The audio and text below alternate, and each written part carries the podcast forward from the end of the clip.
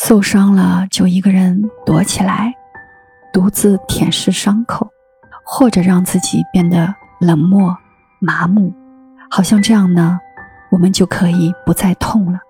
你是这样吗？今天，我想给你讲个故事，而这个故事是我最近看到的一部电影，一个坏女人跟一个男孩的故事。或许能带给你一些不一样的答案。电影的最开始呢，是在巴西的一个小镇的中央车站，在这个车站的路边有一个女人在摆摊儿，她叫朵拉。她呢身边围了很多人，都是一些生活非常贫穷，然后目不识丁的穷人。她呢就靠替他们去每天写信为生。有一天呢，有一位母亲带着儿子。走上前，她呢想请求朵拉给自己的丈夫代写一封信。然后写完以后呢，他带着儿子想穿过马路走到对面。这时突然一辆车将母亲呢撞倒，孩子孤零零地站在路边看着母亲的尸体，不知所措。这是一部一九九八年的电影，叫《中央车站》。当时有超十万人在豆瓣评分八点七高分。今天再看呢，我觉得它依然很经典。它讲述了一个女人帮助一个男孩寻亲的故事。好多人说看了这部片子，好像也看见了自己过往曾经不幸的童年对自己的影响。只不过呢，当我们随着这个冷漠自私的女人朵拉，她经历了跟男孩一路的历程。好像我们也从中获得了自我救赎。朵拉呢，靠写信已经很多年了。她看起来呢，就像一个退休的老师，戴着眼镜儿，忠厚老实可信的样子。可是你想不到，镜头一转，她是另一个样子。每天的傍晚，朵拉会和自己的一个邻居女性朋友围坐在一堆信前，随手拆开一封信，然后大声地读信里面的内容。这是朵拉一天最为快乐的时光，两个人轮流着读信，并且嘲讽一番，然后呢随手撕掉，扔进垃圾桶，完全没有丁点儿的内疚感。这其中呢还有一些关于亲人亡故的急信，也被随手放进了抽屉，从未真正的寄出过。尽管这样呢，他的朋友也不太赞成朵拉这样做，靠代写骗钱的日子一晃呢就是几十年下来了。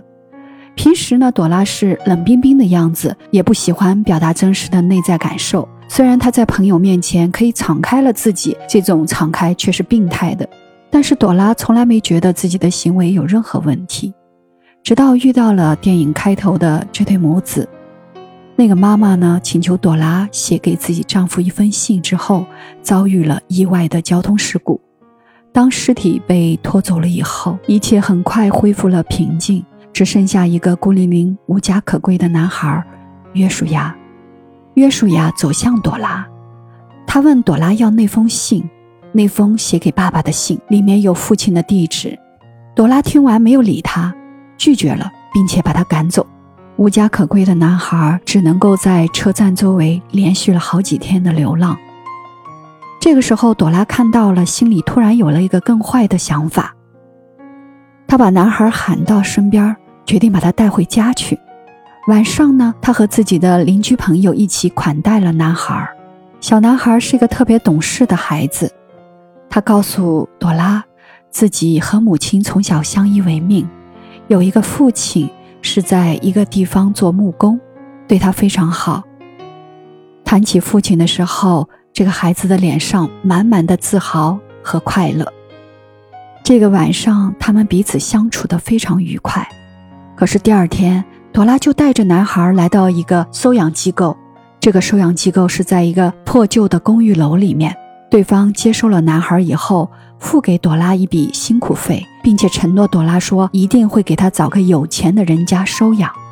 原来朵拉想，男孩在车站流浪，迟早会变成一个混混，那不如替自己挣一笔钱，把他送给这个收养机构。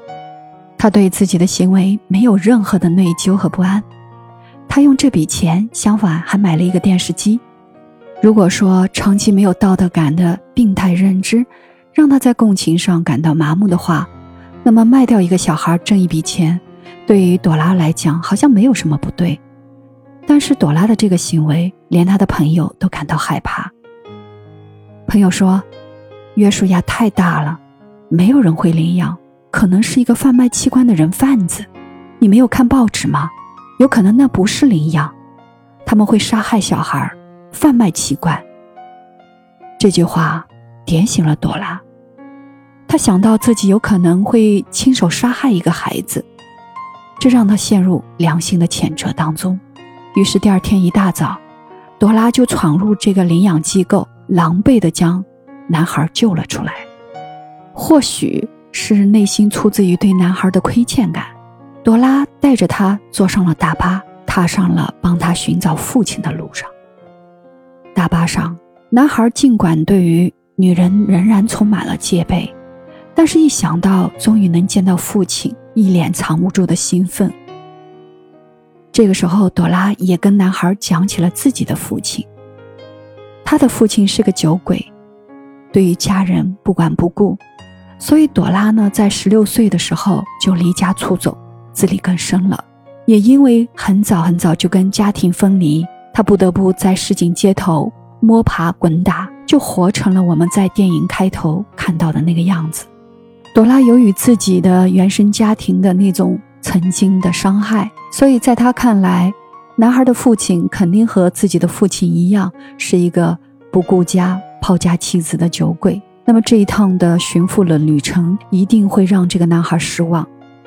但另一方面，朵拉在男孩身上看见了当年那个被迫独立的自己，所以当他听到男孩自豪地谈起父亲，他的内心深处又何尝不是想回家呢？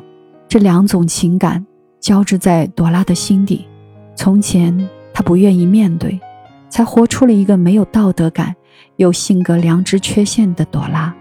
知道自己遇到了这个男孩，差一点伤害到他，他的心底才浮现出那个多年前离家出走的自己。生活中，我们大多数人处理创伤，恐怕都是回避的，就像朵拉一样。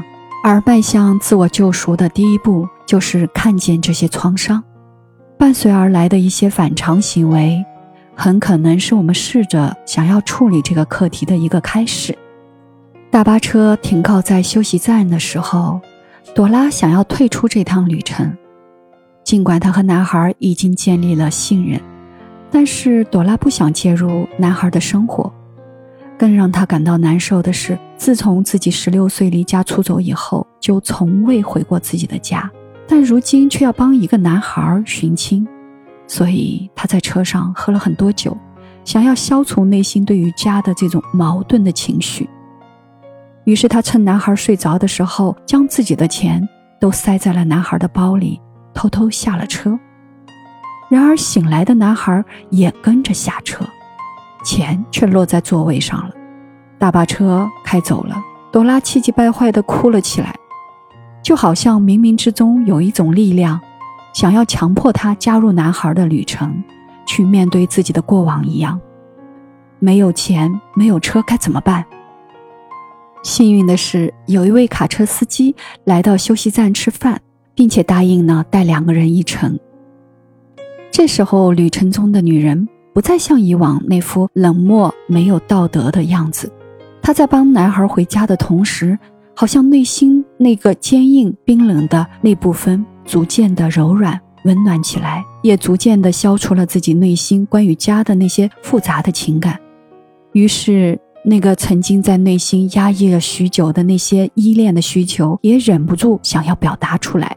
因为当他看到眼前这个开着车抱着男孩的司机，他想起了自己的父亲曾经也是一位火车司机。小时候，他也会坐在父亲的大腿上开火车，父亲让他一路长按喇叭，那是他记忆中为数不多和家人温馨相处的场景。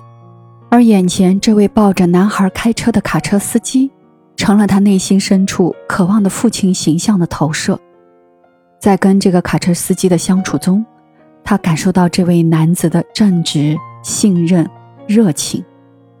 在旅途中，当女人再次做出一些不太好的行为，比如在商店里偷食物，然后被店家要求检查她的包的时候，卡车司机请店家尊重女人，并愿意为她的人格担保，在那一刻给了女人一种从未有过的安全感。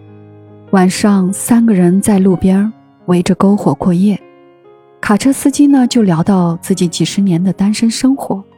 这就更让朵拉以为同是天涯沦落人，心里萌生了强烈的共情。但是她仓促地把这种共情当做了爱情，也许这是她人生头一次，很迫切地渴望进入一段亲密关系。于是，在这个公路的餐厅里，朵拉抓住卡车司机的手，热情地向对方告白。但是对方一脸不理解、十分惊愕的表情上，朵拉也被自己的冲动吓坏了。他赶紧冲去了厕所，试图想让自己冷静下来。他在镜子前面打扮自己，还特地借了半支口红涂上。他想让自己显得更加平静端庄一些。然而，当他回到座位的时候，这个卡车司机已经吓得离开餐厅，开着卡车跑了。被抛下的朵拉十分伤心。到这个时候呢，朵拉已经迈向自我救赎的第二步。他能够勇敢地表达自己内心压抑已久的需求了，尽管是一种非常冲动的形式，甚至有些用力过猛，吓得那个司机措手不及地跑开了。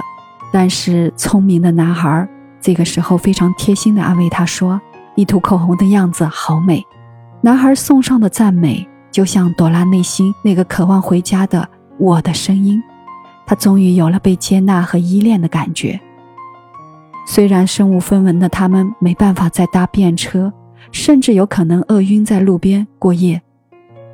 在这个走投无路的时候，男孩突然吆喝起来：“嘿，大家过来！这里有位作家，可以帮你们写信、写祷告语，给你们亲友寄信，什么字都会写。”原来男孩想到，朵拉可以带人写信挣钱，于是啊，不少人聚集过来。很快，他们挣到满满一沓钱，两个人攒足了路费，还在神像面前拍了两张合照。晚上，当男孩像朵拉以往那样将信扔掉的时候，朵拉却制止了。男孩问：“要撕掉才能扔吗？”朵拉摇了摇头，他把信包裹起来，说：“我自己会处理。”我相信，看到这儿，我们都知道，朵拉这么做是因为。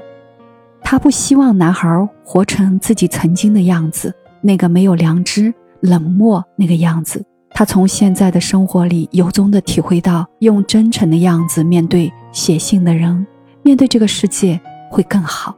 两个人几番波折以后，终于辗转找到了男孩的家。就如朵拉预想的一样，男孩哥哥口中的父亲确实是一个酒鬼。在前几年的一个早上。就留下了半瓶酒，从此杳无音信。而这个家如今是有两个木工哥哥在经营着。朵拉将男孩带到哥哥的身边，兄弟三个人相处非常融洽。大哥拿出一封信，是父亲寄来的，他们想邀请朵拉帮忙念一下。朵拉在念的时候，其实没有人真正的知道，他是否如实的念出了。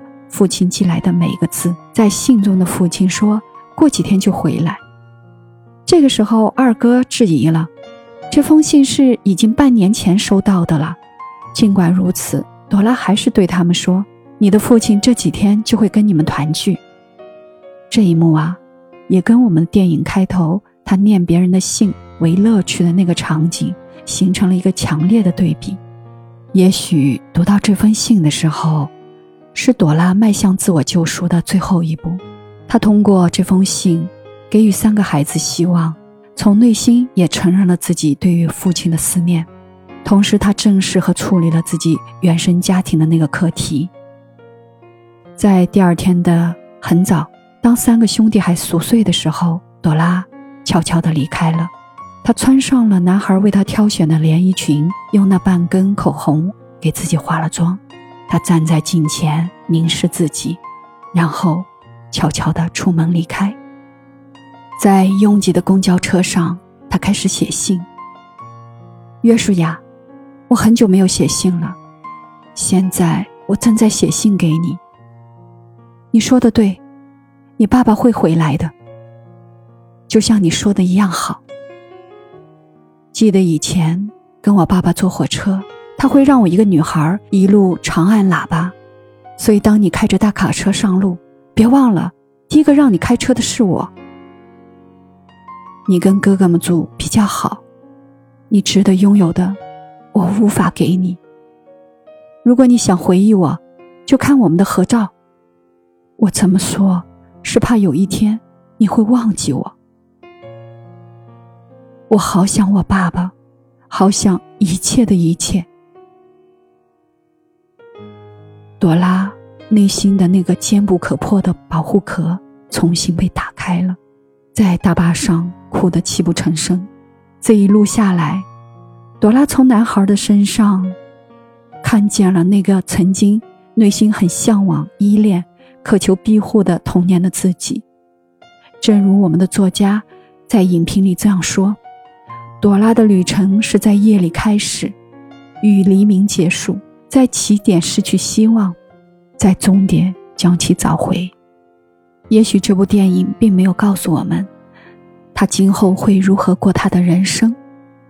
但是他自己受过苦难，所以当他去救助别人的时候，这何尝不是一次艰辛的自我救赎呢？